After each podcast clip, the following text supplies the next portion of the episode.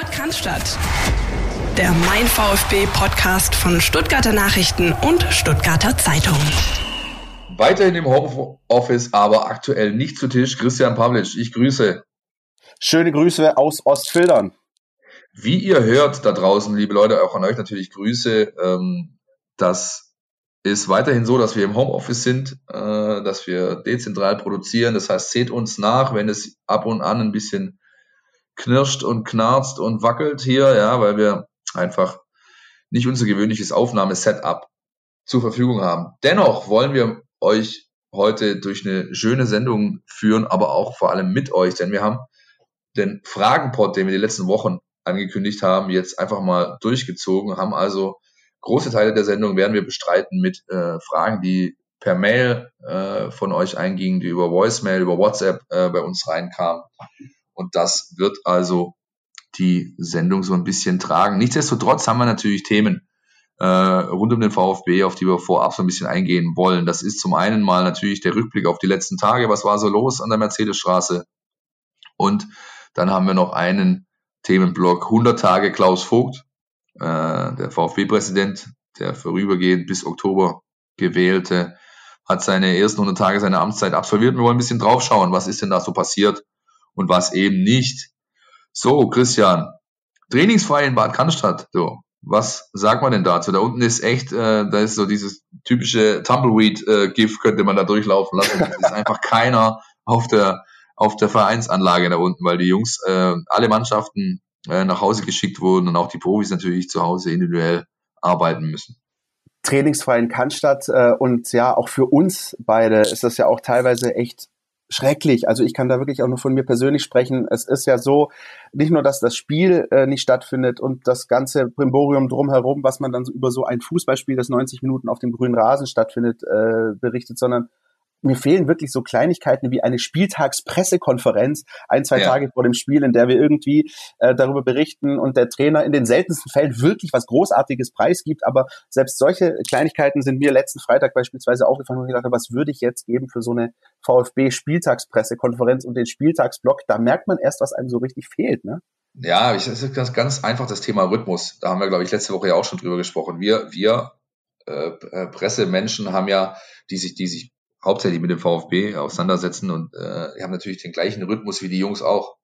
Ja, dieses Wettkampfding, das fehlt halt jetzt. Ja, du hast äh, du hast ähm, äh, das Spiel am Wochenende, da ist alles äh, unter Volllast, dann hast du ein, zwei Tage, wo ein bisschen lang, langsamer äh, vonstatten gehen, ein bisschen lose ist. Und dann so ab Mitte der Woche fährst du wieder langsam die Maschine hoch aufs Wochenende hin. Ja? Und das fehlt. Ja, das ist tatsächlich nicht einfach. Dazu kommt noch der Umstand, dass du halt zu Hause bist und äh, die Bude nicht verlassen kannst und den Großteil des Tages im Jogging, in der Jogginghose hier rum, rumeierst. Ja, Wenn es denn die Jogginghose überhaupt ist. Ja, genau, richtig. Ja, ja, ja. Ähm, äh, Newsletter schreibe ich gerne auch mal in der Unterhose, aber wie auch immer. Nein, also es ist tatsächlich schwierig für uns alle und das äh, ist natürlich für euch Hörer da draußen bestimmt genauso. Es sind keine einfachen Zeiten heute. Aber Philipp, du hast angesprochen, es ist zwar offiziell trainingsfrei, also kein Teamtraining, aber die Spieler haben ja alle ihr Programm mit nach Hause bekommen und das wird auch getrackt in gewisser Form, ne? Na klar, also die, ähm, das ist natürlich so, dass Trainingssteuerung ein wichtiges Thema ist jetzt gerade. Ja, also sie haben, sie haben äh, ihre Sport-BHs mitbekommen, das sind so, so, so Überzieher, da, da ist alles drin, da ist ähm, Vitaldaten werden da gecheckt, äh, GPS-Tracking drin. Das heißt, es ist alles dezentral steuerbar und messbar, was die Jungs da machen. Und das ist also, äh, ist ja klar. Ja. Fraglich wird's dann halt oder spannend wird's dann halt, wenn es irgendwann weitergehen sollte. Die DFL hat ja jetzt angekündigt, äh, den Vorschlag eingebracht, der muss noch formal beschlossen werden, bis zum mindestens 30. April weiter zu pausieren. Welchen Mannschaften es dann gelingt, schnell wieder hochzufahren. Also wirklich, fit, der Fitnesszustand wird sich nicht allzu, allzu ändern, aber die mentale Komponente eben. Wenn, wie komme ich jetzt wieder nach so einer, nach so einer Pause, sollte es weitergehen? In den Wettkampfmodus. Das wird sehr spannend sein. Und die Mannschaften, die das am besten schaffen, die werden sich am Ende dann auch durchsetzen. Ja, das ist alles wie ein äh, riesiges, nicht enden wollendes Timeout, auch für die Mannschaften. Deswegen, wie du gesagt hast, nicht nur die physische Komponente, sondern auch die, die psychologische. Wie geht man damit um? Zum Beispiel, wie geht man bei Arminia Bielefeld damit um? Ähm, und ja, wir werden natürlich auch nachher noch darüber sprechen, äh, ob und inwieweit dann eben weitergespielt wird, wie sich das auswirkt, das sind alles Dinge, die haben wir alle noch nicht erlebt, die haben die Verantwortlichen alle noch nicht erlebt. Das ist ähm, sehr, sehr, sehr spannend alles. Nee, nee, absolut. Und äh, aber in dem Kontext ist es erstmal schön, dass sich äh, auch beim VfB, äh, dass es einen Gehaltsverzicht geben wird. Das heißt, die Profis äh, verzichten zugunsten anderer Mitarbeiter im Unternehmen oder zu, zu, äh, zugunsten des Unternehmens an sich auf Teile ihres Gehalts. Das hat Hitzelsberger mittlerweile angekündigt, aber wer fleißig in den sozialen Netzwerken, äh, ist, offiziell ist es noch nicht, aber wer fleißig in den sozialen Netzwerken unterwegs ist, der hat mit Sicherheit Frau Grahl äh, gehört, die ja. sich schon bitterlich darüber beschwert hat, dass eben jetzt Teil des Gehalts fehlt. Also das wird kommen. Ähm, ist auch richtig so. Ich finde das richtig und wichtig, dass man sich solidarisch zeigt. Ähm, das hat jetzt erfreulicherweise im gesamten Fußballbusiness Deutschlands äh, überall an vielen Standorten eingesetzt man denkt da auch an so Aktionen wie, äh, die noch weitergehen, wie, äh, Kick Corona von äh, Jo Kimmich und von Leon Goretzka. Also das ist sehr schön, was da passiert. Das ist lobend zu erwähnen und ich hoffe auch nachhaltig, denn auch nach dieser Krise wird es irgendwann weitergehen und ich hoffe, es hat so ein bisschen Auswirkungen auf, auch auf die Zeit danach. Es wäre notwendig. Exakt. Das ist ähm, das, worin man so, so äh, schwierig die Zeiten gerade sind, aber wo man möglicherweise auch eine Chance sehen kann, wo wir vielleicht dann in zwei, drei, vier Jahren sagen, hey, das Ganze hat uns auch als Gesellschaft vielleicht gut getan, ja, also aus, aus soziologischer Sicht, dass wir sagen, wir sind doch eine solidarischere Gesellschaft geworden. Der eine hilft dem anderen. Ich merke das an so Kleinigkeiten wie, also Dinge, die eigentlich selbstverständlich sind, die aber irgendwie abhanden kommen. Wie, ich habe, glaube ich, selten meine Nachbarn so häufig gegrüßt wie in den letzten Tagen, weil das irgendwie ja. alles so abhanden gekommen ist bei uns. Mittlerweile siehst du, die grüßt dich vom Balkon. Das sind Dinge, wo du dann auch wieder Hoffnung schöpfen kannst und wo, ja, wir vielleicht wenn, wenn das alles irgendwann äh, einigermaßen glimpflich abgeht, sagen können, hey, wir haben daraus gelernt und das Ganze hat uns dann doch möglicherweise ein Stück weit auch weitergebracht in bestimmten äh, man, schaut, man, man schaut mehr auf den anderen oder auf die anderen, gerade in seinem persönlichen Umfeld, Nachbarn und so weiter. Das ist, das ist definitiv schön. Es ist schade, dass solche Selbstverständlichkeiten jetzt auffallen, die eigentlich einfach immer gegeben sein sollten. Wir können auch an euch da draußen nur den Aufruf, äh, den Aufruf richten, Leute, ähm, zeigt euch solidarisch, seid hilfsbereit, seid, äh, seid, äh, geht gut miteinander um und äh, bleibt natürlich gesund und weitestgehend zu Hause, ist ja klar. Ähm, da vielleicht noch zu dem Thema, äh, zu dem Themenkomplex nochmal ein kleiner Schwenk auf das Spiel gegen Arminia Bielefeld. Das war ja sowas wie das Spiel Null, also das letzte äh, äh, Bundesligaspiel im deutschen Fußball vor Zuschauern. Zwei Tage später hat noch Leipzig gegen Tottenham gespielt, aber äh, Bundesliga war das das letzte Spiel oder zweite Bundesliga und da haben ja viele befürchtet, das wird ein riesiger Infektionsherd, so wie das in Italien in der Champions League Partie nachweislich der Fall war. Und da gibt's jetzt gute Nachrichten vom, äh, von offizieller Seite. Also unser Kollege Carlos Ubina hat das die Tage aufgearbeitet. Das lest ihr auf stuttgarternachrichten.de das Stück ähm, oder auf stuttgarterzeitung.de. Und da ist äh, unter anderem vom Gesundheitsamt eine, eine offizielle Aussage drin, dass es nicht nachweislich dazu geführt hat, als quasi Infektionsbeschleuniger, als Inkubator. Äh, äh, das ist also nicht passiert an diesem Abend. Ähm, man kann sich natürlich weiterhin und muss sich vielleicht auch die Frage stellen, war das notwendig zu kicken vor Zuschauern oder eben nicht?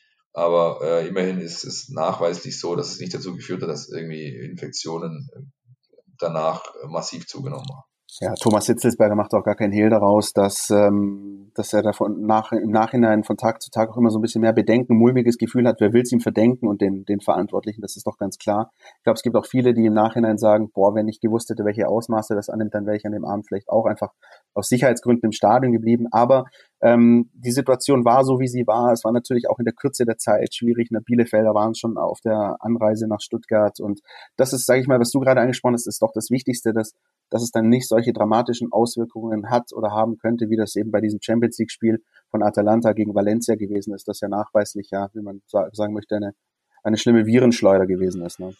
Richtig, genau. Ansonsten gibt es eigentlich nicht viel da unten zu, zu, äh, zu sehen, zu berichten. Die Jungs sind zu Hause. Äh, Borna Sosa spielt Gitarre oder lernt Gitarre. Äh, Holger Bartschuber trainiert im Wald und äh, die freudigste Nachricht vielleicht ist, äh, dass unser Capitano äh, Marc Oliver Kempf nach schweren Wochen, die er durchmachen musste mit seiner Horrorverletzung, jetzt eine schöne, freundliche Nachricht hat. Also das ist unser ähm, VfB Boulevard äh, Content dieser Folge.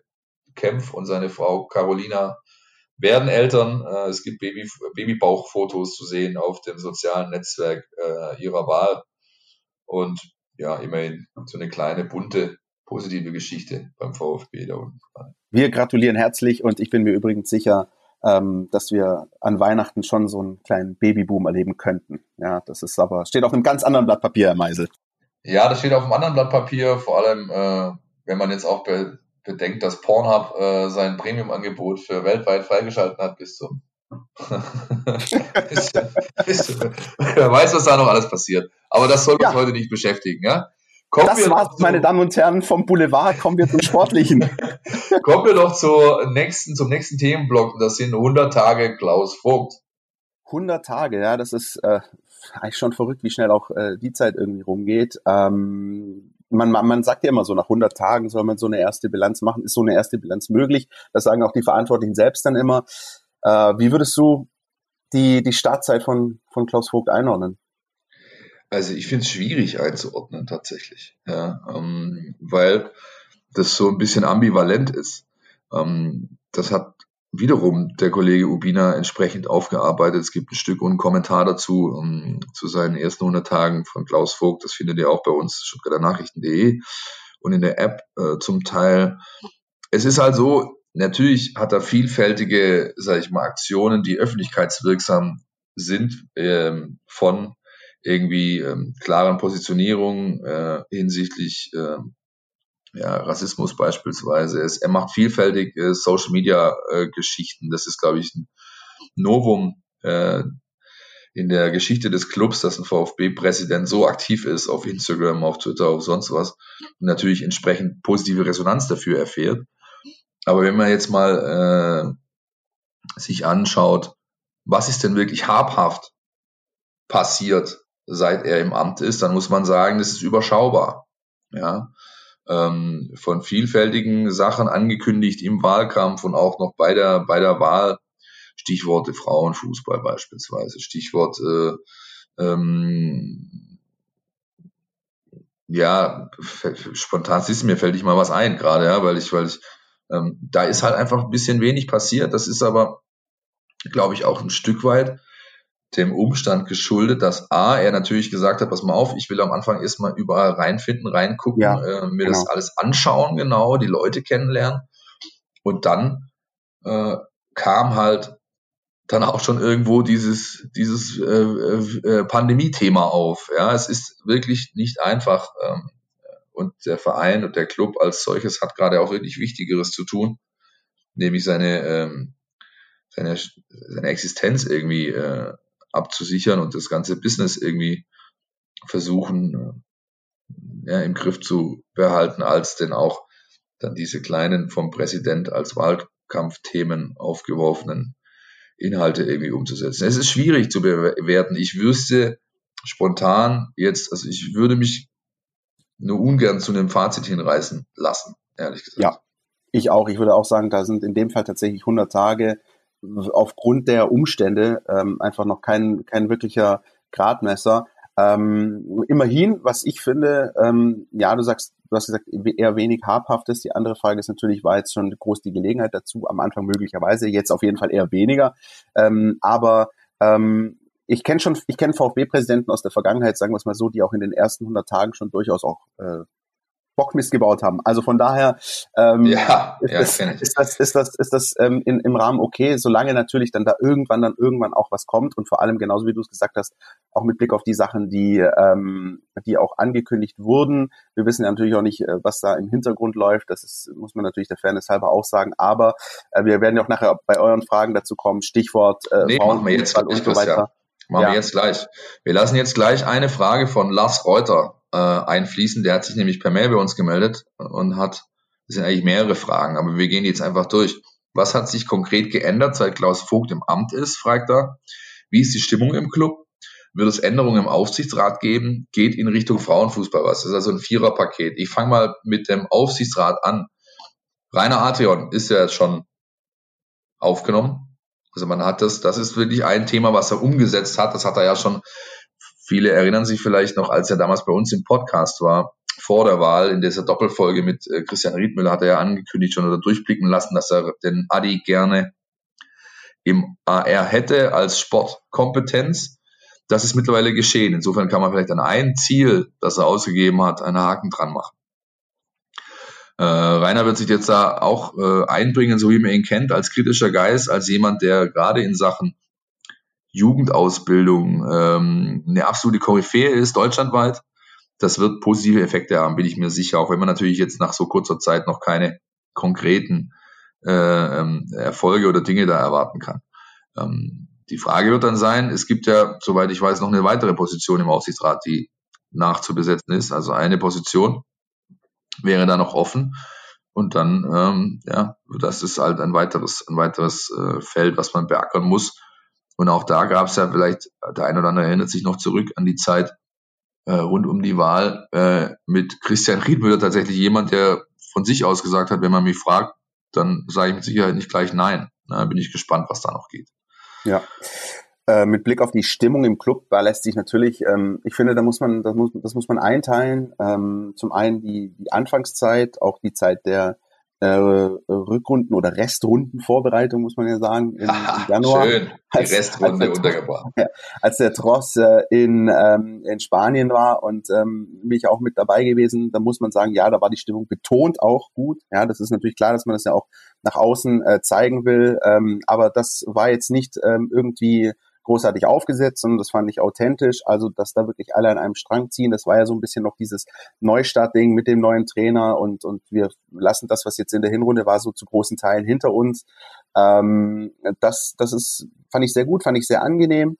Ähm, ist jetzt natürlich aber durch die äh, Situation, wie sie ist, ähm, wird jetzt natürlich nicht alles heile, heile Segen sein natürlich klar. Ähm, zumal auch da natürlich finanzielle Einbußen sind. Da ist jetzt auch die Frage, wie wird das äh, abgefangen? Und zwar nicht nur auf Seiten, also im, im, im Club äh, gesehen, auf Seiten äh, Profikader und Profimannschaft, sondern eben auch Mitarbeiter, sonstige Angestellte, die ganzen verschiedenen Bereiche. Genau, hat, also das ist das, was man, was man wirklich hört, wenn ich mich mit Leuten unterhalte, die da unten arbeiten, die da schon so lange sind. Die, ähm, die Stimmung so auf dem Flur, die hat sich deutlich verbessert, seit er da ist, weil es eine ein Klima der Offenheit gibt, ein Klima der, äh, der gegenseitigen Akzeptanz und auch Neugier. Und ähm, da gab es eben auch schon Präsidenten, da ist die VfB-Truppe da unten mit eingezogenem äh, Kopf zwischen den Schultern über die Gänge gehuscht. Hauptsache, ähm, ich komme in den nächsten Raum, ohne dass irgendwas passiert. Also da war die Stimmung schon deutlich, deutlich schlechter. Das hat sich geändert. Auch zum Beispiel so ein Fakt, dass Klaus Vogt, das ist vielleicht, das mag äh, ja nur vorübergehend sein, aber er hat Loni Braun zurückgeholt. Ja, äh, also wer die Geschichte des VfB Stuttgart kennt, äh, Loni Braun, die Mutter der Kompanie beim VfB, eine, ähm, eine absolute ähm, ja, Bezugsperson über 30 Jahre, die in diesem Club Leute gehen und kommen hat sehen, das also wie kaum ein anderer. Äh, die ist wieder, war damals Chefsekretärin, wurde dann äh, ähm, ja in Ruhestand verkomplimentiert sozusagen, ja, wegkomplimentiert.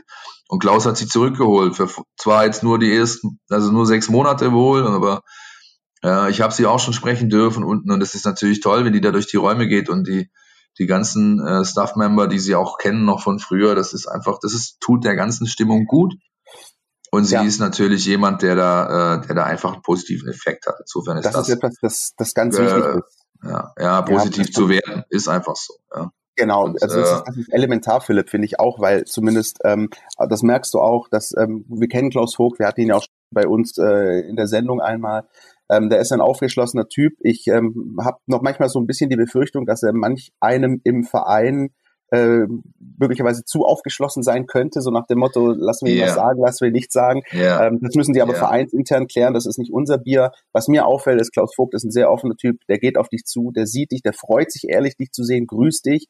Äh, da habe ich schon, äh, wie gesagt, auch Präsidenten oder andere Vereinsfunktionäre gesehen, die gesagt, oh, da ist ein Journalist, ich gehe mal lieber in die andere Richtung. Und, genau, äh, die fahren aber immer noch die fahren immer noch Powerboot vor Kroatien, die Leute, die du da meinst. Ja. Äh, wenn mir dieser kleine Seitenhieb erlaubt sein sollte. Loni Braun, noch einmal einen Satz möchte ich noch verlieren zu ihr. Wer sie nicht kennt, der geht bitte in die Suchmaschine seines Vertrauens und gibt den Namen ein. Loni, L-O-N-I, Braun wie die Farbe. Dann findet ihr dort ein tolles Stück äh, von Kollegen von uns, schon ein paar Jahre alt. Ähm, wie gesagt, 35 Jahre beim Club und äh, eine Institution einfach. Sie ist zurück und das hat aktuell zumindest absolut positive Effekte. Das kann ich bestätigen, weil ich es wirklich erlebt habe, als ich da unten noch sein konnte, mehrmals die Woche, bevor der Virus die Schranken runtergelassen hat. Ähm, Frauenfußball, Christian. Was geht in Richtung Frauenfußball? Da habe ich einige Gespräche geführt in letzter Zeit. Ich weiß, dass da hinter den Kulissen viel geschraubt wird.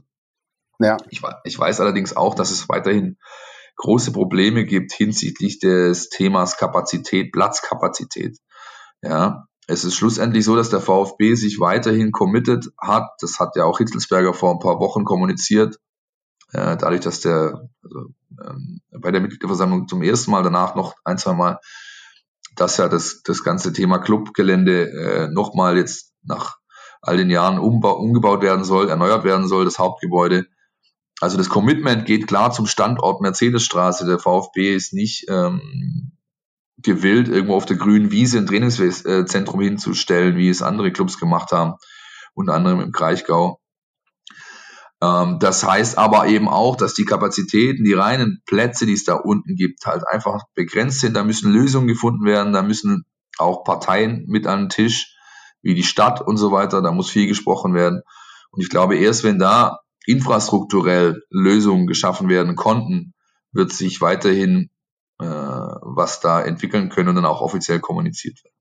Das ist die große Baustelle, die größte Baustelle, wenn es um, um dieses Thema geht, denn ähm, wir wissen, dass eben ja das Thema Frauenfußball sehr weit oben auf der Prio-Liste steht. Es wird auch nicht an äh, motivierten Spielerinnen fehlen, ganz im Gegenteil. Ähm, aber der VfB hat dieses Problem, ähm, dass auch abseits der der Mercedes-Benz Arena, wie du es gerade gesagt hast, in der Mercedesstraße, der VfB einfach kein klassisches Behelfsstadion mehr hat, das den äh, heutigen Ansprüchen gerecht wird. Das Robert-Schlien-Stadion in allen Ehren, wir lieben es alle. Es ist äh, ein großartiger Ground, aber ähm, jeder, der sich beispielsweise mal umgeschaut hat auf, ja, um jetzt mal die ganz hohe Kiste äh, zu nehmen, FC Bayern Campus oder das Stadion des VfL Wolfsburg, das sind ja die beiden Vereine, die im Frauenfußball sehr, sehr weit oben sind und äh, parallel Bundesligamannschaften bei den Herren haben. Ähm, das, das fehlt dem VfB und der kann einfach nicht jedes Mal auf der Wahl da oben spielen. Ich hätte mich zum Beispiel auch gefragt, was hätte die U19 gemacht, ähm, wenn die wirklich deutscher Meister geworden wäre, für die UEFA Youth League qualifiziert wäre. Ich kann mir vorstellen, dass die im Schlienstadion hätten spielen können. Das sind alles so Sachen, um die muss sich der VfB halt eben kümmern und das ist halt leider der erste Schritt, und der wichtigste Schritt, weil sonst kannst du den Spielbetrieb nicht aufrechterhalten. Ja, wobei ich, also nee, ich, ich möchte, so weit möchte ich gar nicht blicken. Ich glaube, niemand beim VfB hat äh, äh, schnell im Sinn, sollte es das Thema Frauenfußball bald geben, dass da äh, an irgendwelche äh, nationalen Top-Ligen oder gar internationalen Fußball gedacht wird. Es geht erstmal darum, Abteilungen aufzubauen. Es ist erstmal klassischer Breitensport, ganz ehrlich, um den es da geht. Und auch die müssen irgendwo trainieren. Und selbst dafür fehlen halt die Kappas. Ja, ähm, und das, wie gesagt, werden Themen sein, die man zuerst bearbeiten muss, bevor man da einen nächsten Schritt machen kann. Absolut völlig richtig, wobei ich natürlich auch glaube, dass man als VfB Stuttgart nicht den Anspruch haben sollte, wenn die ähm, Herren in der äh, idealerweise Bundesliga spielen, dass die Frauen irgendwie der Verbandsliga. Vollkommen richtig. Ich weiß, worauf du hinaus möchtest, aber also, also one step after another. Also ich finde halt, ähm, ja, man, man, also Fans von sogenannten Traditionsvereinen äh, äh, schimpfen ja immer gerne auf diese äh, wie Pilze aus dem Hoch, äh, aus dem Boden geschossenen, durch äh, Kapital beflügelten Clubs wie eben Wolfsburg, wie auch Hoffenheim und so weiter. Und dann finde ich es unangebracht, wenn du dich dann in diesem Frauenfußballthema bewegen willst und machst es dann genauso. Wir haben die Kohle, wir buttern rein und wir fangen sofort an ganz oben. Das finde ich nicht angebracht, sondern wenn Naja, der SC Freiburg, der SC Freiburg hat eine sehr erfolgreiche Frauenmannschaft in der Bundesliga und der schafft es auch und das ist kein Hoffenheim und kein Wolfsburg. Also ja, aber auch Christian, auch Sie, auch Sie, Christian, haben es Schritt für Schritt gemacht. Die haben nicht Natürlich. sofort in der Bundesliga angefangen. Also. So. Wird's Zeit für einen schlechten Witz? Wenn Bitte. Kein, na, ich, ich, ich habe keinen auf Lager. Ich dachte, du kannst jetzt schön um die Ecke kommen. Ansonsten würde ich sagen, wir gehen zum nächsten Themenblock mit eure Fragen, unsere Antworten. Einverstanden. Einverstanden. Das ist ja fast so ein bisschen wie Sie wünschen, wir spielen. Genau, ich habe äh, das, was reingekommen ist, äh, kuratiert gestern. Wir haben natürlich Auswahl getroffen, ist logisch. Wir haben das in drei große Bereiche äh, eingetaktet. Einmal Fragen zum Kader, einmal Fragen zur Lage der Liga und einmal Fragen zu Fans und Umfeld. Und Alman sind sogar vier. allgemeine Fragen haben wir auch noch. Und jetzt würde ich einfach mal sagen, wir starten mit einer Voicemail von euch. Grüßt euch Männer, grüß dich Christian, grüß dich Philipp. Mein Name ist auch Philipp, komme aus dem schönen Augsburg. Ähm, ich höre euch sehr, sehr gerne und habe jetzt gerade eure Handynummer mal wieder in meinen Kontakten gefunden und wollte da mal wieder ein bisschen meinen Senf dazugeben, ähm, weil es der VfB einem ja gerade wieder sehr schwer macht, äh, da mit einem, mit einem ruhigen Puls das Ganze zu verfolgen. Ähm, es nervt immer mehr, dass einfach diese Konstanz fehlt. Ähm, jedes Mal gefühlt in regelmäßigen, äh, nach, nach einer Woche Sieg kommt eine Woche Niederlage äh, in regelmäßigen Abständen Unterm Strich sind wir mit unserem 68 Millionen Kader aktuell in der zweiten Liga genau richtig aufgehoben. Wir brauchen uns auch keine Illusionen machen, dass wir irgendwie großartig damit Abstand in die erste Liga hochgehen werden. Wir können froh sein, wenn es überhaupt passiert. Dann muss im Sommer ganz viel passieren. Die Mannschaft aktuell, entweder fehlt ihr wirklich die, die Qualität oder es ist, wie Herr Meisel in der letzten Folge gesagt hat, man soll Respekt vor jedem Gegner haben. Das sehe ich genauso. Ähm, vielleicht fehlt Ihnen dieser Respekt einfach, dass es äh, auf die leichte Schulter nehmen und nach, nach Kräuter Fürth fahren und sagen, die, die putzen wir weg. Das war eine Voicemail, die so ein bisschen ähm, ja den Auftakt geben soll. Er hat vieles ausgedrückt von dem, was manche VfB-Fans beschäftigt, ähm, als eben noch gespielt wurde. Reicht der Kader, reicht die Qualität? Ähm, wieso sind die so inkonstant? Wieso kommt mal dies, mal jenes bei raus? Fehlt ihnen der Respekt? Ähm, und deswegen äh, würde ich einfach sagen, äh, ja, macht das einen guten, macht das einfach einen guten Auftakt in diese, in diesen Blog. Ähm, wollen wir mit Christoph Rauscher weitermachen, Christian? Gerne, können wir machen. Christoph Magst Rauscher. Du, mal vorlesen? du kannst besser vorlesen als ich. ist das so? ja, ja. Christoph Rauscher hat sich bei uns gemeldet. Ähm, schöne Grüße an der Stelle per Mail und ähm, sagt folgendes. Angenommen, es gäbe kein Corona, die Saison wäre zu Ende und der VfB steigt auf. Dann würde mich eure Meinung interessieren, von welchen Spielern des aktuellen Kaders man sich trennen und mit welchen man den Gang in die erste Liga antreten sollte. Er sagt dann beispielsweise für mich, interessant ähm, ist das bei Spielern wie Klimovic, wie Kulibali, ähm, ihr dürft aber natürlich gern mal den ganzen Kader durchgehen. Eure Meinung zu Gomez und Co. ist natürlich genauso spannend. Ähm, ich glaube, für den ganzen Kader äh, haben, wir, haben wir nicht ganz die Zeit, dass wir jetzt jeden einzelnen Spieler durchgehen. Aber ähm, ich kann, Philipp, wenn du möchtest, mal direkt mal mit, ähm, also das Ganze von hinten aufrollen und mit Mario Gomez anfangen. Ähm, Sehr schön, ja. Da, äh, das habe ich gelernt von, von Frank Plasberg oder so. Ähm, ich, ich bin mir da, das, das haben wir ja auch schon berichtet und ähm, das wurde auch im, im Trainingslager angekündigt. Ähm, Mario Gomez wird ähm, mit an Sicherheit grenzender Wahrscheinlichkeit in der nächsten Saison kein aktiver Spieler des Profikaders beim VfB Stuttgart sein. Ich glaube, soweit ähm, können wir uns aus dem Fenster lehnen. Ich glaube, das ist nicht zu weit gegriffen. Die Frage, die sich natürlich auch hier stellt, ist, ähm, ist die Frage der Kommunikation. Also wie kommuniziert man das nach außen? Ähm, Gibt es da möglicherweise äh, eine Möglichkeit, was, was, was Mario Gomez danach macht? Hat er eigene Wünsche, die er machen will? Will er erstmal ein bisschen sich um seine Familie kümmern? Will er irgendwie ins Ausland gehen? Ein bisschen Sabbatical machen? Man weiß es nicht. Aber da ist man im Verein, ähm, so, so viel wissen wir, im, im natürlich stetigen Austausch. Thomas Hitzelsberger, Sven Mislintat, Mario Gomez, die, das, das ist auch von der Chemie her ganz gut und ich glaube, da geht man sehr fair miteinander um. Aber ähm, ich ähm, gehe nicht davon aus, dass er in der nächsten Saison äh, noch Spieler beim VfB Stuttgart sein wird und ich glaube auch, dass es die richtige Entscheidung ist. Ja, wie gesagt, es ist halt, ich, es wäre ihm zu wünschen, äh, würde er ein äh, schöneres Karriereende finden als eine durch eine grassierende Pandemie abgesagte Runde. Das ist mal klar. Ja, ähm, äh, grundsätzlich äh, bei der Frage von Christoph ist es jetzt voll viel zu früh eigentlich da konkrete Aussagen seriös treffen zu können, denn wir wissen nicht, wie geht's weiter, wann geht's weiter, wie, was, wie wirkt sich das auf die Transferphase aus, gibt's überhaupt eine, welche Verträge laufen aus und so weiter und so fort. Und dann ist natürlich immer eine Frage ähm, beim einzelnen Akteur, wie zufrieden war er mit seiner Runde, wie zufrieden waren die Vorgesetzten oder seine Trainer, will man ihn behalten oder sucht man von sich aus eine neue, eine neue ähm, Herausforderung. Was ich, glaube ich, seriös jetzt schon sagen kann, sollte der VfB Stuttgart aufsteigen, dann wäre es vermessen, mit dem aktuellen Kader ohne großartige Veränderung weiterspielen zu wollen. Denn dazu das hat man, glaube ich, in der bisherigen Runde gesehen, ist die Qualität nicht gut genug. Das Potenzial ist unbestritten da. Man, so Leute wie Mangituka, wie, wie Roberto Massimo und so weiter, das ist unbestritten jede Menge Potenzial da. Die Altersstruktur mit den ganz vielen Jungen äh, ist gut, aber ich glaube, man muss dann doch noch den ein oder anderen äh, Transfer tätigen, um in der Bundesliga nicht gleich wieder mit dem Rücken zur Wand zu stehen und dann endgültig vielleicht zu einer Fahrstuhlmannschaft zu werden, wenn man schon wieder dann im Jahr darauf sollte man aufsteigen, sich mit dem Thema Abstieg auseinandersetzen muss. Insofern ist das gar keine leichte Aufgabe. Ich möchte aktuell nicht in der Haut von Sven Mislintat stecken, denn du hast 0,0 Planungssicherheit. Es ist alles in der Schwebe. Das ist wirklich nicht einfach aktuell. Also ich möchte ja. nicht tauschen. Ich auch nicht. Ähm, äh, was du angesprochen hast, sehe ich auch so. Es gibt da zwei, also zwei Perspektiven, von denen man das aus beleuchten kann. Das eine ist die langfristige, Stichwort, wie du es gerade gesagt hast, Fahrstuhlmannschaft. Ich glaube, das ist das Letzte, was man, was man beim VfB brauchen kann. Aber auch da kannst du das halt erst in drei, vier, fünf Jahren bewerten. Also momentan ja. ist der VfB in den letzten Jahren sowas wie eine Fahrstuhlmannschaft und das ist das Langfristige. Das Kurzfristige ist ähm, mit Blick auf den Kader, also die Frage ist an sich spannend und ich habe mir die Frage mal so rumgestellt.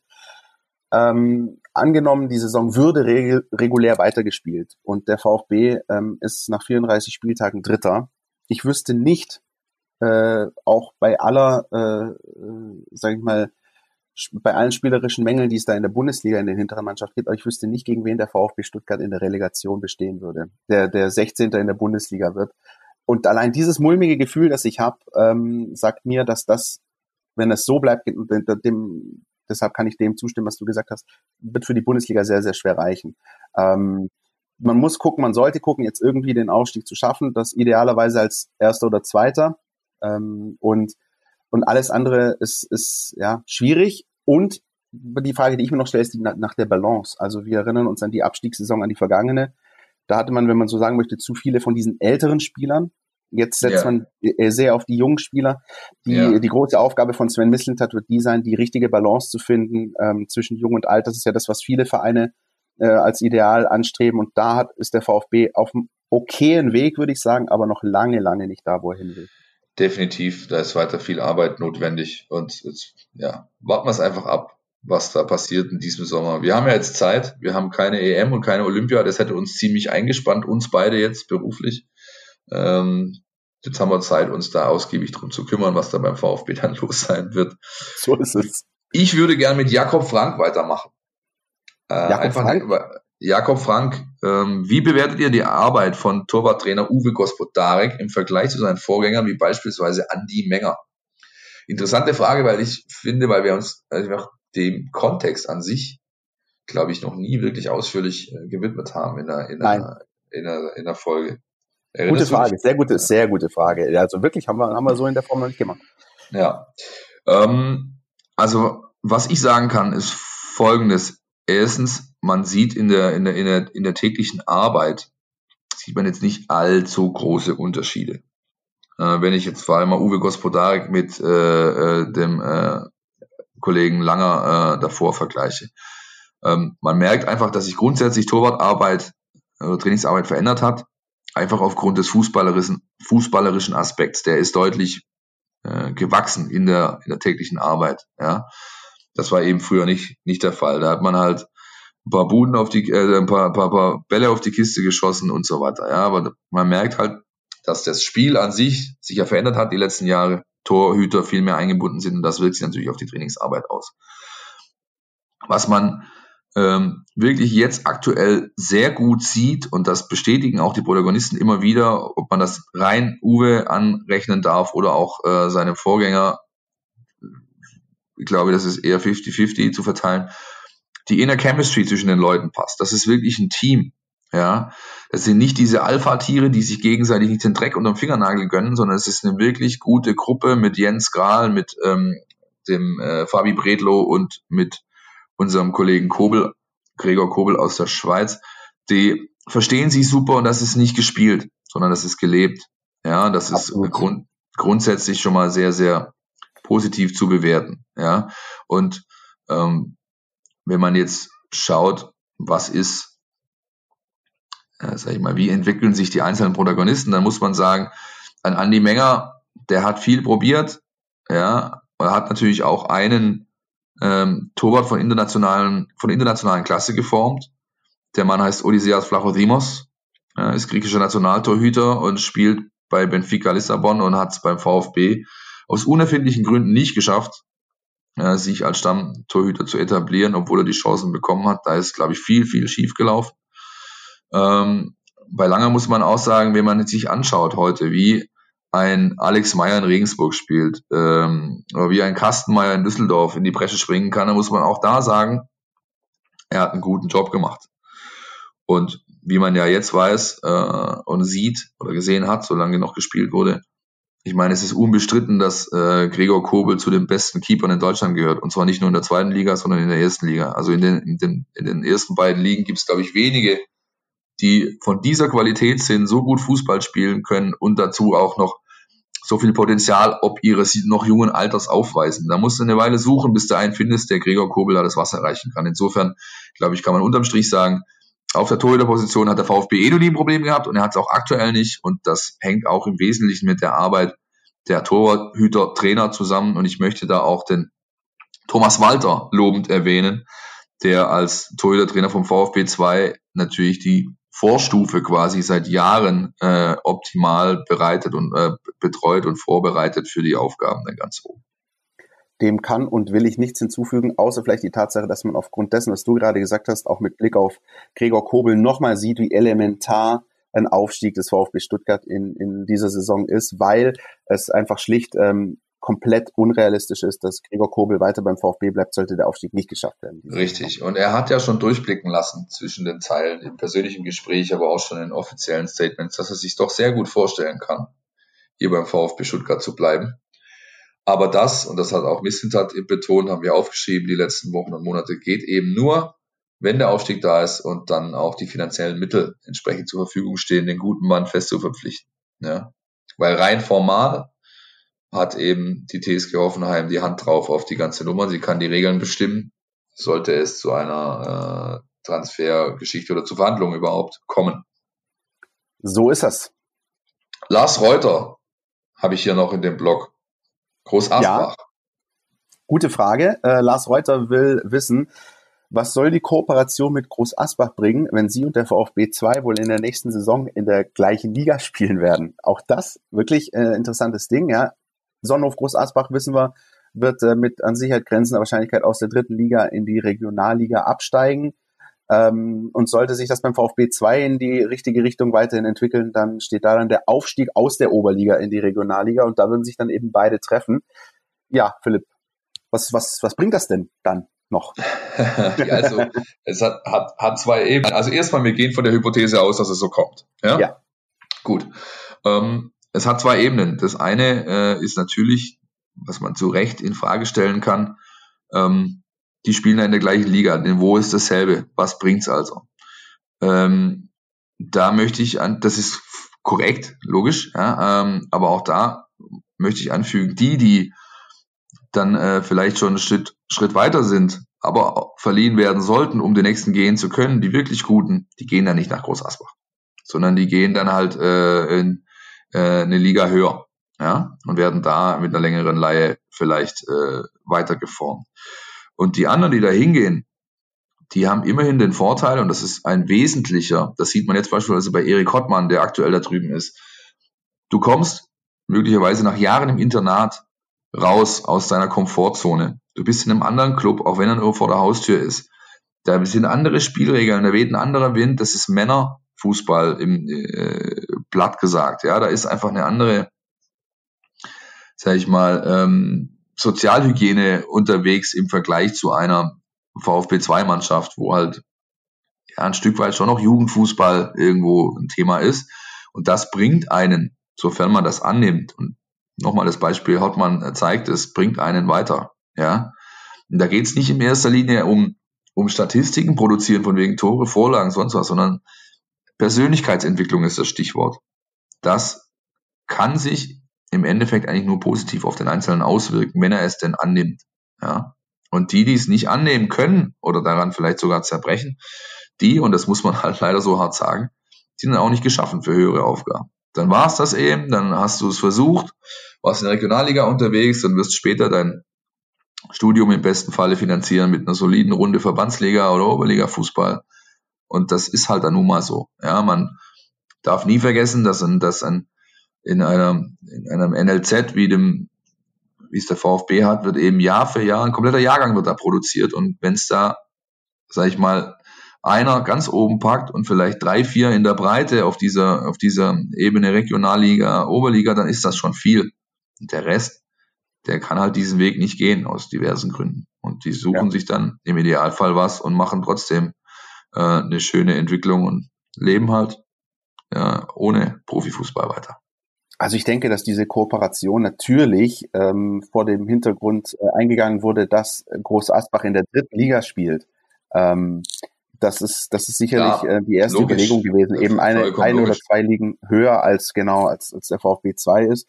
Ähm, aber ich würde das alles nicht auch über, über den Haufen werfen wollen. Das wird sicher auch auf den Prüfstand kommen beim VfB. Ich glaube, da können wir uns sicher sein, wenn das dann wirklich so sein sollte, wenn dieser Fall eintreten sollte. Aber ähm, komplett äh, sinnfrei würde ich es dann nicht mehr finden, sondern ich würde sagen, das hat immer noch genau aus diesen Gründen, die du auch gerade genannt hast, äh, immer noch immer noch irgendwie seinen Zweck. Ähm, und blöd wäre es dann nur, wenn irgendwie dann beide Mannschaften irgendwie am vorletzten Spieltag oder am letzten Spieltag gegeneinander spielen und es um irgendwelche Dinge geht. Aber so ist es dann halt. Nee, also das wird natürlich auch, das wird neu bewertet werden im Sommer, je nachdem wie es ausgeht. Und wenn man es weiter weiterführt, dann bleibe ich dabei. Es kann schon positive Effekte haben. Ja, gerade Stichwort Persönlichkeitsentwicklung. So, dann hätten wir diesen Block abgehakt. Sehe ich das richtig? Dann kommt die Frage, oder eigentlich ist es nur eine Frage zur Lage der Liga. Richtig? Christian? Richtig. Äh, da habe ich äh, eine Frage vorliegen von Jens Kodalle. Äh, Jens meint, ähm, er ist seit 53 Jahren treuer Fan und er fragt sich, ähm, welches Szenario das wahrscheinlichere sein mag, falls die Saison abgebrochen wird. Also diesen Spielfilm wollen wir jetzt mal irgendwie versuchen, ähm, irgendwie durchzugehen. Ähm, er sagt, er, oder er stellt zwei Szenarien vor, sagt Szenario A, die Saison wird real gewertet und es gibt einen Aufstieg des VfB. Szenario B ist, äh, die Saison verbleibt in der gleichen Konfiguration und wird nochmal mit den gleichen Mannschaften komplett gespielt. Das haben wir letzte, letzte Woche schon mal so ein bisschen äh, angerissen. Philipp, du hast ja dich dafür ausgesprochen, das Ding zu annullieren und dann äh, sozusagen ja nochmal von neu zu starten. Ja, ähm, bin ich mittlerweile anderer Meinung. Ich habe sie okay. geändert. Ja. ja. Aber jetzt, Nämlich? ja, ja, ich, also ich, erstmal glaube ich nicht, dass abgebrochen wird, was er ja als mögliches Szenario in die, in die Dinge, also lassen wir das mal außen vor. Ähm, und es von seiner Version A, reale Wertung, Aufstieg und B, ähm, Annullierung nochmal von vorne, ähm, glaube ich, dass es eine modifizierte Version von A geben wird. Nämlich sollten sie wirklich nicht weiterspielen können, dann werden sie den aktuellen Stand werten und werden das mit dieser Viererlösung machen. Das heißt, die ersten vier gehen hoch. Es gibt dann eine Bundesliga mit 22 Mannschaften und einen verschärften Abstieg über zwei Jahre, sodass dann irgendwann wieder auf 18 reduziert ist. Das setzt natürlich nach unten fort. Abstieg, Absteiger aus der zweiten Liga gibt's keine. Ähm, das ist, glaube ich, die Version, die am realistischsten umzusetzen ist und die auch, glaube ich, ähm, am wenigsten Klagen von irgendwelchen benachteiligten Parteien nach sich ziehen wird. Weil das ist, glaube ich, das große Problem, das, dass sich die Leute, dem man sich stellen muss, die DFL und auch der DFB, irgendeiner wird sich halt immer benachteiligt fühlen und dann ist halt äh, der Klageweg etwas, was ganz vieles noch in die Länge ziehen und verkomplizieren könnte. Insofern, das ist, glaube ich, ein großes Thema. Ich sehe äh, am Ende äh, dieser Geschichte wirklich, ich halte es nicht mehr für unwahrscheinlich, eine ganz, ein ganz skurriles Szenario, das da, das da irgendwie gemalt werden könnte. Ich halte mittlerweile nicht mal mehr für unrealistisch, dass wir ähm, irgendwann weiterspielen können. Ja, ich glaube, dass das passieren wird im Sommer. Ich hoffe es zumindest. Ähm, oder oder zumindest im, im, im Juni, Juli, wie auch immer, wie auch immer das gehen soll. Aber ich halte mittlerweile nicht mehr für unmöglich, dass ganz verrückte Dinge passieren werden, wie mehrere Spieltage in einem Stadion, dass also dass dass dass möglicherweise jeden Tag irgendwelche Spiele stattfinden, dass dass ich rede da wirklich gar nicht mehr von von englischen Wochen, äh, sondern wirklich davon, dass dass jeden Tag irgendwelche Spiele stattfinden. Es gab ja auch schon möglicherweise konnte man ja auch schon lesen Szenarien, ob da nicht irgendwelche Mannschaften in einem Hotel, in einem, in einem Ort untergebracht werden und dann paar Doppel-, Dreifach-Spieltage gemacht werden. Ich glaube, dass die ähm, DFL, äh, und das meine ich nicht vorwurfsvoll in dem Fall, ähm, alles äh, tun wird, um die Runde in irgendeiner Form zu Ende zu spielen, auch weil es natürlich darum geht, äh, die Vereine am Leben zu halten. Ich, ich, ja. Wenn mich jetzt jemand fragen würde, und du merkst, Philipp, bei dir und bei mir, das ändert sich von Woche zu Woche, hätte ich, hätte ich vor einer Woche nie geglaubt. Aber ich kann mir mittlerweile vorstellen, dass wir irgendein ganz krudes, verrücktes Szenario haben werden im Sommer. Ja, die werden das auf Teufel, die werden das auf Teufel komm raus durchdrücken. Koste es, was es wolle, egal wie, allein weil der wirtschaftliche Druck so hoch ist, dass sie ja. das tun werden. Ja, und wenn es dann eben bedingt, dass man irgendwelche komischen, wie früher in der E-Jugend, weißt du, so ja, genau, so, dass, dass völlig verrückt. So alle kommen auf einen Haufen, wir spielen den ganzen Tag, irgendeiner gewinnt und fertig so. Weißt du, also nach, irgendwas nach dieser, das ist tatsächlich seriös überhaupt nicht zu bewerten aktuell, aber ich, ich gehe fest davon aus, dass die Saison definitiv zu Ende geführt wird, egal wie. Und äh, ich glaube, dass Zuschauer äh, ein Spiel live sehen werden wird sich so schnell nicht einstellen. Und davon, da rede ich sogar äh, von der kommenden Saison, so sollte es sie geben. Äh, da muss man nur auf Deutschlands äh, mächtigsten Mann äh, mittlerweile hören, auf Christian Drosten, der einen täglichen Podcast beim äh, NDR hat, der Chef-Virologe Deutschlands sozusagen. Und wenn solche Leute, also eine, eine absolute Koryphäe auf seinem Fachgebiet, wenn diese Menschen sagen, es scheint mir doch sehr unrealistisch, dass wir Fußball vor Zuschauern in diesem Jahr noch erleben werden, dann sollte das, glaube ich, ernst genommen werden. So ist es. Ich hoffe, die Frage ist somit einigermaßen beantwortet. Lieber Jens, viele Grüße an der Stelle. Und äh, ich glaube, wir haben jetzt dann diesen nächsten, äh, diesen nächsten Block, der ja ein interessanter ist, um den wir uns auch oft kümmern und wo wir auch versuchen, oft äh, einigermaßen ja, gute Abwägungen zu treffen, Einschätzungen, Einordnungen. Es geht um die Frage der, der Fans des VfB Stuttgart und des Umfelds. Ähm, das ist ja etwas, was immer so ein bisschen eine never-ending Story ist hier. Ja, da gibt's sogar Kaffeetassen mit, Tim. So ist es, so ist es. Es gibt, es soll Leute geben, die äh, mit dieser Geschichte auch noch versuchen, Geld zu verdienen. Zwinker-Smiley. oh, Zwinker-Smiley, ja, ist schöne Spitze. Ja, sehr gut, sehr ähm, gut, sehr gut. Habt ihr natürlich, also die zwei wissen natürlich, wer gemeint ist. Also das ist natürlich. Mit, mit und, deutlichem Augenzwinkern zu übersehen, das sind gute Jungs. Definitiv. Schöne Grüße auch an der Stelle. Ja. Ähm, Simon Jenkner aus Ravensburg äh, hat uns eine Frage gestellt und ähm, er würde gerne wissen, ähm, wie wir grundsätzlich zu der immer wieder auftauchenden Behauptung stehen, der VfB hätte ein schwieriges Umfeld. Da sind wir schon wieder dabei. Ja? Yes.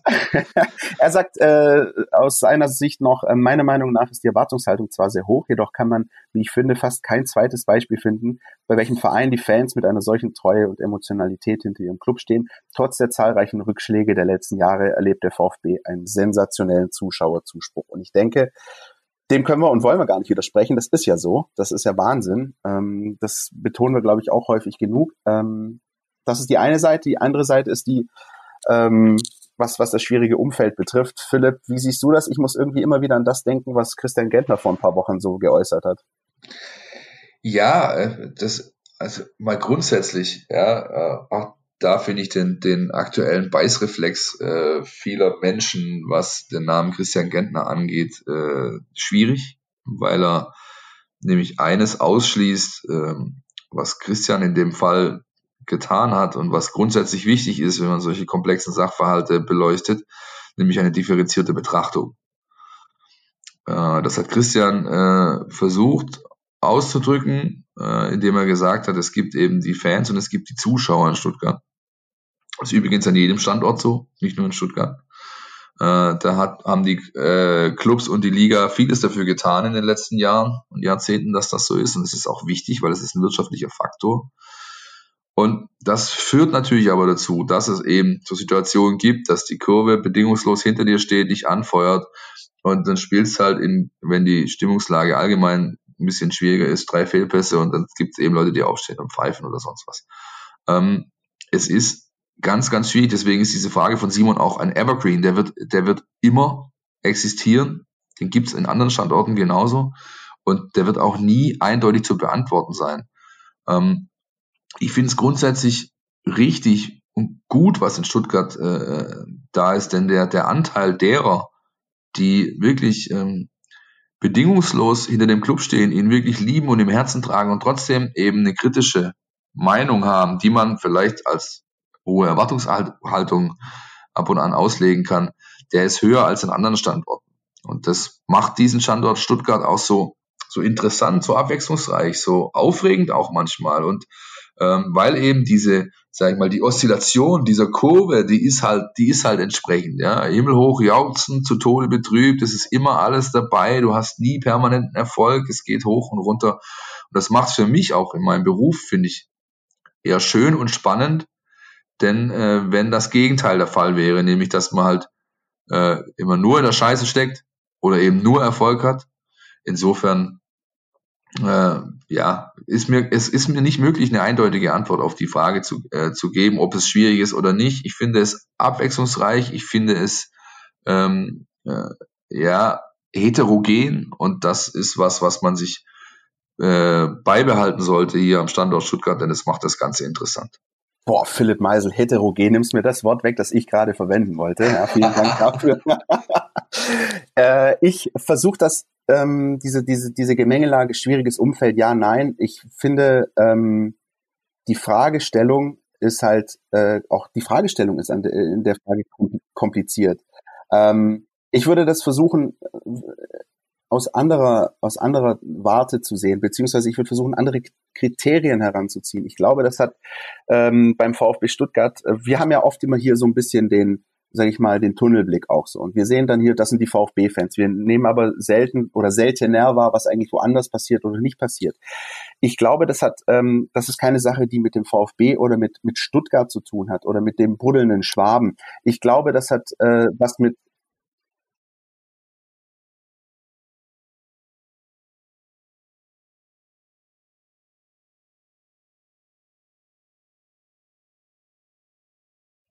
Ich glaube, das ist also nichts, was man irgendwie äh, in, in der Form beantworten kann, hat das was mit Stuttgart zu tun, hat das was mit dem VfB zu tun, mit den buddelnden Schwaben. Ich würde äh, eher rangehen und das Kriterium Tradition heranziehen. Äh, der VfB ist ein Traditionsverein, der VfB ist seit Jahrzehnten vielen Jahrzehnten äh, fest verankert äh, in Stuttgart, nicht nur in Stuttgart, sondern auch in der Umgebung, in ganz Baden-Württemberg bis hin zum Bodensee. Der VfB, und das haben wir auch schon oft thematisiert, äh, bewegt die Menschen, ähm, das merke ich, wenn ich mit meinen Eltern kommuniziere, da ist die Stimmung am Wochenende davon abhängig, ob der VfB gewinnt oder verliert. Und auch daher kommt dann dieses himmelhoch jauchzend und zu Tode betrübt. Zum einen, wenn es nicht läuft, ja, dann wird eben nun mal der Unmut geäußert, ähm, mal berechtigt, mal über die Stränge. Das ist dann natürlich nicht gut, aber genauso wie diese negativen Emotionen sich eben äußern, äußern sich bei solchen Traditionsvereinen auch die positiven Emotionen. Welcher Verein schafft es, wenn er eine deutsche Meisterschaft feiert, 250.000 Menschen auf die Straßen zu locken. Mir fallen da nicht viele Vereine ein. Und das liegt aber eben auch daran, dass der VfB Stuttgart über diese ganze Zeit eben gewachsen ist als wichtiges Kulturgut in der Stadt. Und deswegen hat es für mich nicht nur etwas mit Stuttgart und den Schwaben zu tun, sondern mit Tradition. Denn ich will nicht wissen, was los ist. Wer weiß, ob wir das noch erleben werden, aber was los ist, wenn mal der FC Schalke Meister werden würde, dann würde sich ähnliche ja. Szenen abspielen. Ähm, und da sehen wir auch im negativen Bereich, dass das sich eben auch äh, in der Form äußert. Stichwort Nübel und, und was da gerade abgeht. Wir hatten ähnliche Geschichten mit Sven Ulreich, äh, äh also äh, Spieler, die zurückkommen, dann irgendwie ausgepfiffen werden. Das ist halt einfach eine riesige Emotionalität, die sich da aufbaut in so einem Stadion. Und ähm, deswegen würde ich sozusagen das nicht beantworten mit schwieriges Umfeld, ja, nein, sondern der VfB ist ein Verein mit großer Tradition, der Menschenmassen bewegt und alles, das wissen wir, äh, dazu muss ich kein, kein Soziologe sein, alles, was Menschenmassen bewegt, äußert sich dann eben halt auch in extremen Emotionen, sowohl im Positiven als auch im Negativen. Genau. Wichtig vielleicht noch in dem Kontext oder was mir wäre, ist wichtig, dass man halt auf dieses Fingerpointing irgendwie verzichtet. So, verstehst du? So wegen wir sind die Wahren, ihr seid nur die, äh, keine Ahnung, die Cash Cows auf der Haupt- oder Gegentribüne oder sonst was. Nein, jeder hat, jeder jeder hat seine Berechtigung, seine Daseinsberechtigung. Jeder Mensch ist anders und jeder hat das Recht, sich dieses Spiel anzuschauen. Ähm, ich würde mir halt einfach wünschen, dass es, äh, dass es da vielleicht gegenseitig ein bisschen mehr Akzeptanz gibt und äh, ja, dass man ganz grundsätzlich immer versucht, seine Unterstützung im Stadion äh, der Mannschaft zukommen zu lassen und sie nicht, sie nicht bei ja, bei kleinsten Kleinigkeiten irgendwie versucht auszupfeifen, wenn es einfach keine Notwendigkeit dafür gibt. Jo. So, ich hoffe, die Frage ist einigermaßen gut beantwortet. Ähm, ja, viel geredet, nichts gesagt. Ja, wie die so, Politiker. Ja. Das ist unser Job. okay. Ähm, allgemeine Fragen ist der letzte äh, äh, Block in diesem, in diesem, ja, in dieser, diesem Fragenpot. Wollen wir uns äh, den, den Einspieler nochmal anhören? Ja, gerne. Liebe Jungs vom Podcast, ich hätte zwei Fragen an euch. Die erste Frage wäre, was ist eure erste Stadionerinnerung, beziehungsweise vielleicht auch die prägnanteste? Ähm, und meine zweite Frage wäre, wer ist für euch der beste Spieler, den ihr je im VfB-Dress habt spielen sehen? Bei mir ist es Mario Gomez. Liebe Grüße an euch. Mein erstes Stadionerlebnis, äh, das ist tatsächlich ein Spiel gegen Nürnberg gewesen an einem schönen äh, Sommertag, wenn ich mich recht erinnere. Es war eine 1 zu 2 Heimniederlage. Und ähm, ich war da mit meinem Papa, ich war da vielleicht sechs, sieben Jahre alt. Mein Papa hat damals so eine kleine Gang gehabt, mit denen er heute übrigens immer noch zusammensitzt im, im Keller, bei, äh, beim Hobbykeller, beim einen davon, die äh, haben also so ein, einen Fernseher und, und ein Abo da unten und schauen da immer, treffen sich zu jedem Spiel. Also die Gruppe existiert nach nunmehr 35 Jahren immer noch und das war meine erste Erinnerung. Ja, so die, die Ensinger Gang von meinem Papa und ich als kleiner Steppke mit Stoß, Schoßkarte ähm, auf der Gegentribüne 1 zu 2 Heimniederlage gegen Nürnberg. Spiel, ans Spiel an sich kann ich mich nicht mehr dran erinnern, ehrlich gesagt. Schoßkarte ist ein gutes Stichwort. Äh, so ähnlich war das bei mir auch. Allerdings, äh, das mag für den einen oder anderen vielleicht ein bisschen überraschend sein. Ich habe das aber, glaube ich, in einer der ersten Folgen mal erzählt. War das so, dass ich meine ersten Stadionerlebnisse in der Bundesliga-Saison der Stuttgarter Kickers hatte, weil ähm, meine Mutter damals bei einem Gewinnspiel eines einer Supermarktkette teilgenommen hat, ja, eine Dauerkarte, schön. eine Dauerkarte für die Stuttgarter Kickers auf der Haupttribüne gewonnen hat, die ja in ihre Bundesligaspiele im, im Neckarstadion ausgetragen ja, haben. Ja, ja, ja. Ähm, und dann war das bei mir so ein bisschen ähm, Fever Pitch mäßig. Also jeder, der von euch noch nicht Fever Pitch von Nick Hornby gelesen hat, tut es. Ähm, der sollte das tun, richtig, ja. Dieser, dieser erste Moment, wenn du das erste Mal ein, ein großes Fußballstadion betrittst mit deinem Papa, äh, entweder du findest das äh, total scheiße scheiße oder du willst jedes Spiel sehen in Zukunft. Und so war es bei mir. Ähm, ich bin dann regelmäßig äh, mit meinem Papa, obwohl der sich gefragt hat, was will der eigentlich alle zwei Wochen von mir? Aber wir hatten diese Karte und wir sind alle zwei Wochen zu den Heimspielen äh, der Stuttgarter Kickers gegangen in der, in der Bundesliga und dann kam irgendwann das Derby gegen den VfB. Und ähm, das werde ich nie vergessen. Ähm, das Spiel hat der VfB mit 3-1 gewonnen, nachdem die ja. Kickers 1-0 geführt haben. Richtig, äh, ja. Und ich habe mich einfach in diesem Spiel habe ich mich einfach in diese in diese in rot gehüllte äh, Cannstatter Kurve verknallt und fand das von diesem Moment an so gut und so beeindruckend, ähm, dass ich dann ähm, ja, dass das von dem Moment an spätestens der VfB bei mir im Herzen war und ich aber äh, immer noch so ein, so ein kleines Plätzchen auch für die Kickers übrig gelassen habe, dass ja mittlerweile eben ja keine so wirkliche Konkurrenzsituation äh, mehr ist. Deswegen macht es das für mich ganz einfach. Aber ja, von diesem Moment an, von diesem Spiel ähm, hat mich sozusagen der VfB und das Stadion und das Stadionerlebnis so ein bisschen gepackt. Das ist schön. Das müsste dann so ungefähr fünf, sechs, vielleicht sieben Jahre nach mir gewesen sein. Ja. ja. Weil das war ja so war noch keine 90, zehn Jahre. 91, 92 muss das gewesen sein. Genau, genau. Ja, ja. Gut, ähm, Jugendidole im Brustring-Trikot fragt Jakob Frank und auch der Einspieler hat äh, nochmal uns die größten Spieler äh, abgefragt, äh, die wir im Brustring je haben kicken sehen. Und ich muss sagen, ich bin auch da ein äh, geprägt natürlich von der Zeit späte 80er, äh, Anfang 90er. Ähm, ich kann das ganz kurz und knapp beantworten. Guido Buchwald über allem erhaben, äh, für mich der, der Spieler gewesen, auch weil ich früher auf seiner Position auch selbst gespielt habe, ähm, weil er ein Junge aus der Region ist, äh, das Herz auf der Zunge trägt, einfach hohe Identifikation ähm, ja, ausgestrahlt hat und dann auch WM 90 für mich so das erste Großturnier, wo ich wirklich mit, mit Haut und Haaren äh, aufgenommen, aufgesogen und mitgefiebert habe und so weiter. Und natürlich das, das Finale in Rom gegen Diego Maradona. Also ich meine, hallo, arg viel besser hat zu der Zeit ein deutscher Fußballer nicht gespielt über 90 Minuten wie Diego in diesem Spiel. Diego Buchwald. Ja. Und dann noch die äh, beiden Kollegen äh, Sigo Winson und Kögel. Ja, Sigo Winson, weil er eine, unglaub, eine unglaubliche Eleganz hatte. Der, der hat einfach, der war, der mein, der, also der Raster aus dem Rastelli aus dem Eis, so, ja, hat man ja auch, äh, hat man ja auch gesagt, weil, ähm, weil er irgendwie einfach unfassbar elegant äh, Fußball spielen konnte und das Spiel ähm, verstanden hat einfach. Du hast gesehen, bei dem jede Aktion hat, hat Hand und Fuß, der hat sich was dabei überlegt, er hat schon die zwei Aktionen danach irgendwie vorausgeahnt, der wusste ganz genau, was er tun sollte und tun muss, damit es hier läuft. Und übrigens auch lustig, äh, wie viele ja wissen, ich bin ja großer äh, Freund von äh, Glasgow Celtic und da wäre Sigur Winson beinahe gelandet. Ähm, als er nämlich von Island wegging, hat er ein Probetraining bei äh, äh, Glasgow Celtic eben bekommen, war da eine Woche lang im Training und hat irgendwie gemeint, ich selbst wenn die haben mir alle, also die haben ihm viel Geld geboten, damit er kommt. Aber er hat gesagt, ich kann, ich kann, ich konnte da nicht kicken, weil ich stand da nur im Mittelfeld rum und die Bälle flogen nur über mich und sonst nichts. Ja, weil die haben da Kick Rush, alter Schule in Schottland, ja, und er, da konnte natürlich so ein Edeltechniker nichts anfangen. Dann ging er irgendwie nach Belgien und von Belgien kam er dann über Bayern zum VfB.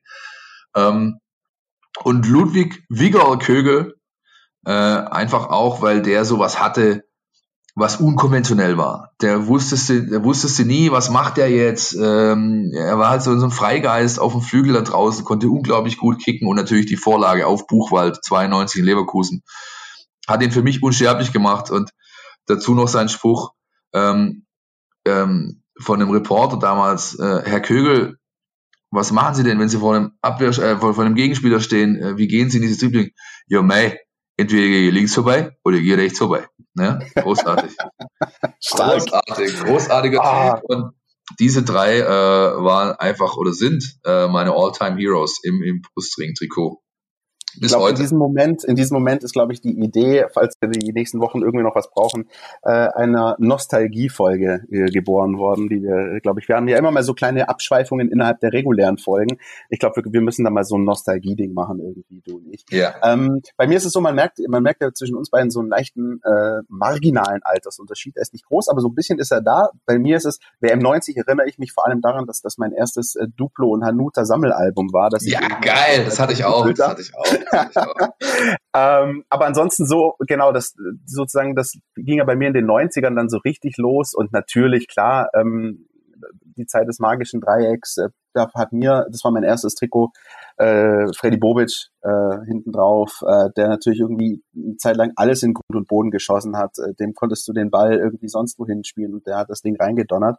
Äh, Freddy Bobic, aber natürlich, ich liebte die Freistöße von Krasimir Balakov. Ich habe, du hast einfach gewusst, äh, äh, 20, 25 Meter vorm Tor, Halbposition, du hast gewusst, das Ding ist drin. Ja, das war wie ein Elfmeter. Ähm, das waren schon, das war spielerisch riesig, gekrönter natürlich alles durch den Pokalsieg äh, 97, aber so richtig, also wenn ich einen Spieler rauspacken müsste, ähm, wo ich sag, der ist voll und ganz das, wo mein Herz aufgeht und und und äh, den ich immer hab gerne spielen sehen, dann ist das einer, der genau dieselben äh, Eigenschaften hat, die du gerade aufgezählt hast, als es um Sibo Winson ging. Nämlich immer schon gewusst, was als nächstes passiert, alles im Blick, Kontrolle, äh, Spiel, Spiel sozusagen, der, der, der Spielleiter, derjenige, der, der das Auge hat, den Röntgenblick, das ist Svonimir Soldo. Das ist, ja. äh, das ist ein Spieler gewesen, der natürlich auch dann VfB-Kapitän gewesen, nicht nur beim VfB, auch in der kroatischen Nationalmannschaft, dass, ja. dass die Seele und, und sozusagen die Schaltzentrale jedes Spiels, und es gibt einen Moment, den ich nie vergessen werde, klar,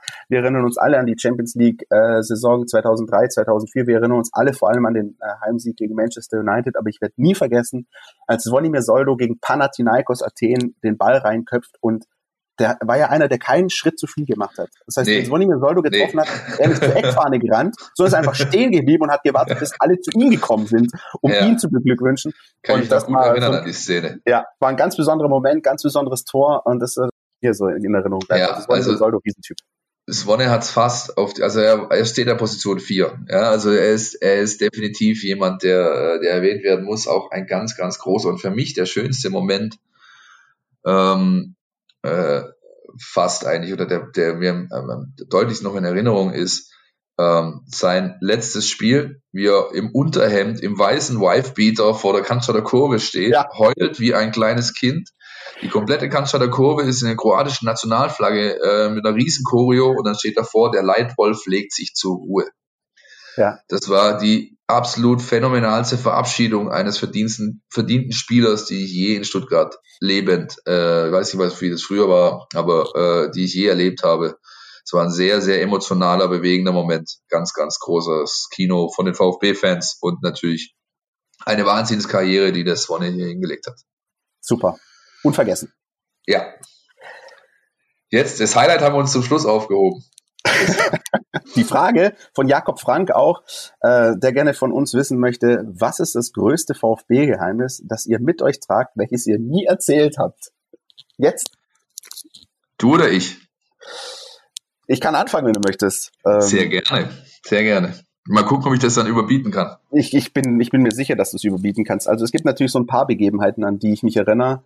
Äh, angefangen davon, dass ich damals mit meinem Kumpel äh, die, Auswärtsfahrt nach, nach äh, Wolfsburg gemacht habe. Das erste Spiel im damals neuen Stadion von Wolfsburg, arschkalt, Sonntagabend, Thomas Schneider hat getroffen und äh, wir beide konzertiert am nächsten Tag Schule geschwänzt haben. Ähm, und das unserem Lehrer aber irgendwie äh, sofort klar war, wo wir waren. Also wir stehen da mit unseren Attesten. Äh, ja, wir konnten am Montag beide nicht in die Schule. Der eine hatte Kopfweh, der andere hatte Magen-Darm. Äh, mhm. Und äh, Herr Hartmann, schöne Grüße, äh, kriegt unser Attestzettel, schaut uns noch an und fragt, na, okay, wie war's in Wolfsburg? Alles klar, gut, okay, dem Herrn kannst du nichts vormachen. Äh, aber da gibt's natürlich viele, viele so Geschichten. Eine kann ich erzählen, ähm, die wissen wirklich nur meine, meine engsten Freunde, die äh, hängt zusammen mit dem Champions League Auswärtsspiel äh, des VfB Stuttgart in Barcelona. Und zwar das erste, also das äh, in der nach der Meistersaison.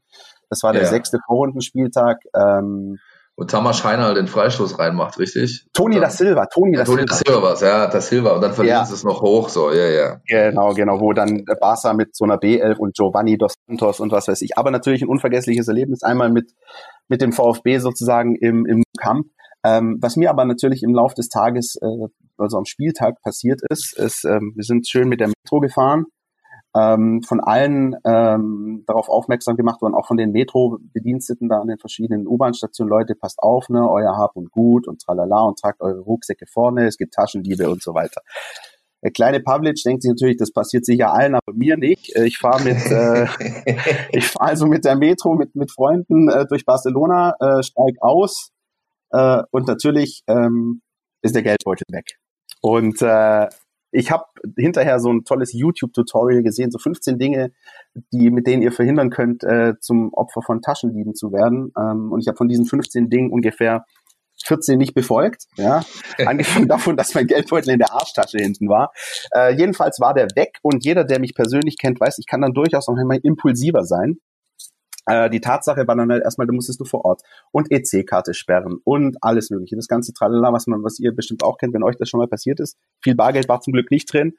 Ähm, irgendwann musste ich dann vor unserem äh, Hotel einen Urschrei rauslassen, äh, weil ich, weil ich einfach so sauer auf mich selbst war, ja. Das hat mich aber West EC-Karte und Perso und Führerschein auch so übrigens, Leute, nehmt euren Führerschein nicht mit, wenn ihr ihn nicht braucht. Der ja. ist wirklich verdammt teuer. Und das Schlimmste für mich war einfach nicht der Geldbeutel, sondern das Schlimmste war, dass in diesem Geldbeutel der Voucher war, mit dem du am Stadion dein Ticket einlösen konntest, um, um sozusagen ja. in, ins Stadion zu kommen. Ähm, und das war meine größte Sorge. Also sagen, Alter, ich bin jetzt hier in Barcelona und ich habe jetzt komme ich jetzt in dieses Stadion rein. Es ist irgendwie hat irgendwie geklappt. Ich habe äh, auch ähm, weil, weil äh, Ralf Klenk, äh, Fanbeauftragter, damals sich dann doch kulant gezeigt hat und mir mein Bitten abgenommen hat, äh, hat das alles funktioniert. Ich bin im Stadion gewesen, äh, habe das Spiel genossen. Äh, das Problem, äh, das eigentliche, darüber habe ich mir aber an dem Tag gar keine Gedanken gemacht, ähm, fand dann natürlich am nächsten Tag statt. Rückflug, du stehst am Flughafen, ja, ich habe ja. kein Person, kein Flugticket und gar nichts. Äh, irgendwie hast du dann, haben sie uns dann geschickt, ja, geh mal hier zur Polizeiwache, das musst du aufgeben und so weiter und anzeigen, dass es geklaut wurde, das kriegen wir schon irgendwie hin. Ich stehe also äh, an, ich stelle mich da an an die Polizeiwache, große, längere Schlange. Wer steht vor mir? Toni da Silva. Seiner Freundin ist äh, in Barcelona der Geldbeutel geklaut worden. Und sie war sozusagen halt genauso Opfer dieser ganzen Sache. Äh, bei der Gelegenheit konnte man äh, eben dann, so schließt sich der Kreis, den Kollegen dann irgendwie auch noch zu seinem äh, tollen Freistoßtor gratulieren. Ähm, lange Rede, kurzer Sinn, wir sind dann irgendwie dann doch zurückgekommen. Äh, Barcelona 2007, ganz, ganz verrückte Geschichte. Und ähm, denkt immer dran, tragt eure Geldbeutel nie in der Arschtasche. Ja, richtig, sehr schön. Sehr schöne Geschichte. Alles gut gegangen. Bei dir? Meine, meine, meine ist auch, hat auch mit einem äh, internationalen Spiel des VfB Stuttgart zu tun, und zwar gegen Benfica Lissabon. Ich weiß nicht mehr genau, wann das war. Ja. Aber es ist schon so lange her, dass ich, äh, glaube ich, den, den, äh, die Geschichte erzählen kann, ohne noch strafrechtlich belangt zu werden. Ähm, okay. Jedenfalls sind wir da halt auch mit einer Gruppe von Freunden hingeflogen. Und zwar über Zürich, Gabelflug ähm, am Flughafen in Zürich noch schön äh, äh, Guido Buchwald äh, getroffen, der da auch mit uns äh, runter ist in der gleichen Maschine. Und ich habe äh, in mein Gepäck was eingepackt, äh, was man unter anderem in äh, Seenot verwendet. Äh, was dann, äh, was dann ja irgendwie vielleicht hilft, dass man noch aufgefunden werden kann. Ich habe also diese äh, dieses Gepäck dann in Zürich musstest, wurde alles aus dem Flieger raus und in den anderen Flieger wieder rein. Ich habe mein Gepäck nicht gesehen, habe dann einfach nur in Lissabon stand ich am Baggage Claim und habe gehofft, okay, hoffentlich kommt mein Gepäck raus, habe mich die ganze Zeit nervös umgeschaut, ob noch irgendwelche Staatsbeamte jetzt gleich auf mich äh, äh, her, herfallen und, und mich verhaften. Das ist nicht passiert. Mein Gepäck kam unbeschädigt raus, natürlich auch der entsprechende Inhalt äh, für sich in Seenot befindenden Personen. Und ich habe es dann geschafft mit einem äh, mit einem fremden VfB-Fan, der mich halt in der Ein am Einlassbereich äh, vorm Stadion gesehen hat, wie ich da an meiner Hose und irgendwas rumnestle. Ich sage, komm, ich nehme die andere. Und dann gebe ich ihm, das waren zwei, ja, dann gebe ich ihm die andere Fackel, ja, dann nimmt die mit rein. Wir treffen uns drin auf dem Klo wieder. Wir haben es also geschafft, diese Fackeln damit reinzuschmuggeln. Und dann war das Spiel aber einfach so, dass es keinen Moment gab, wo du hättest zünden können. Äh, es hat sich einfach nicht angeboten. Wir haben es aber 1, 1 zu 2 verloren dann, glaube ich, ja. Und dann habe ich das ganze Zeug einfach wieder aus dem Stadion mit rausgenommen. Das heißt, ich bin, glaube ich, der einzige Mensch, ich bin der einzige Mensch, der es geschafft hat, der es geschafft hat, zwei, äh, zwei Seenotfackeln von Stuttgart über Zürich nach Lissabon ins Stadion reinzuschmuggeln und sie dann wieder rausgenommen hat, weil es einfach nicht gepasst hat. Ja. Und dann haben wir, sind wir abends durch Spiro Alto gezogen. Wer Lissabon kennt, das ist ein der das Partyviertel, das Feierviertel, das Kneipenviertel von Lissabon. Äh, es war schreckliches Wetter, wir waren in der, es war Regen äh, ohne Ende, wir waren in der tollen Bar, wo die Barfrau uns ähm, Shots gemacht hat aus dreierlei Schnäpsen, die äh, schwarz-rot-gold waren irgendwie. Ganz komisch, wie die das hinbekommen hat, weiß ich gar nicht, aber auf jeden Fall haben wir dann abends die Teile noch gezündet, damit wir sie nicht auch noch wieder mit nach Hause nehmen mussten. Ja, damit es nicht umsonst gewesen ist, ne? Schön. Richtig, genau. Das ist also meine, äh, mein VfB-Geheimnis, dass bisher äh, nur die wussten, die dabei waren tatsächlich. Ja. Grandios. Äh, also diese internationalen Auswärtsspiele, die sind also auch schon ganz besonders. Bin auch froh, dass ich dieses letzte Spiel, äh, dieses letzte internationale Auswärtsspiel in Rijeka noch mitgemacht habe. Das war auch, auch was ganz schön. Besonderes. Mm, ja. Das war auch sehr schön. Sehr schön Stadion auch äh, Wunderbar. gewesen. Die bis haben mittlerweile, glaube ich, umgebaut. Ne? Genau, bis 20 Uhr am Strand gelegen und dann direkt rüber in den Block. Das war, das war schon auch schön. Gut. Leute, wir sind durch, ja? Ich denke auch. Ähm, wir hoffen, wir konnten die äh, Fragen einigermaßen zu eurer Zufriedenheit beantworten. Vielen, vielen Dank für die zahlreichen Einsendungen. Das äh, hat uns doch sehr, sehr gefreut und ich glaube, die Zeit konnten wir dann doch jetzt auch ganz gut nutzen, das alles mal in aller Ruhe zu beantworten. Richtig, ja, kann ich mich nur anschließen. Ich hoffe, es hat euch Spaß gemacht. Uns hat Spaß gemacht, war neu. Vielleicht können wir es auch nochmal wiederholen irgendwann ähm, weil mir das eigentlich gefällt. So das Format ist, ist, ist, ist macht, macht Spaß, äh, weil man einfach auch direkt auf euch eingehen kann. Und ansonsten bleibt mir nur noch zu erwähnen, ähm, dass es jetzt noch ein neues Angebot gibt bei äh, unserer mein VfB äh, Produktpalette, nämlich einen Newsletter. Den gibt's ab morgen. Ich schreibe den. Ähm, da bekommt ihr jede Woche unsere besten äh, VfB-Stücke serviert und nochmal so einen kleinen äh, persönlichen Text von mir meistens, in dem ich das ein oder andere einfach auch versuche weiterzugeben. Ein Einblick in unseren Redaktionsalltag. Ähm, mit Sicherheit keine Geschichten über Pyroschmuggel nach Portugal, aber ähm, ähm, es ist auf jeden Fall, wie ich hoffe, lesenswert. Meldet euch da an unter www.stn.de slash meinVfB Newsletter, das Mein VfB Newsletter an einem Stück durchgeschrieben. meldet euch sofort an. Ab morgen gibt's die erste Ausgabe und äh, dann freue ich mich einfach auf die nächste Woche und die nächste Folge, Christian. Hat Spaß gemacht heute. Hat großen Spaß gemacht. Äh, wir schicken die besten Grüße raus an euch. Bleibt gesund und zu Hause. So sieht's aus. Bis nächste Woche. Ciao. Podcast Der Mein VfB Podcast von Stuttgarter Nachrichten und Stuttgarter Zeitung.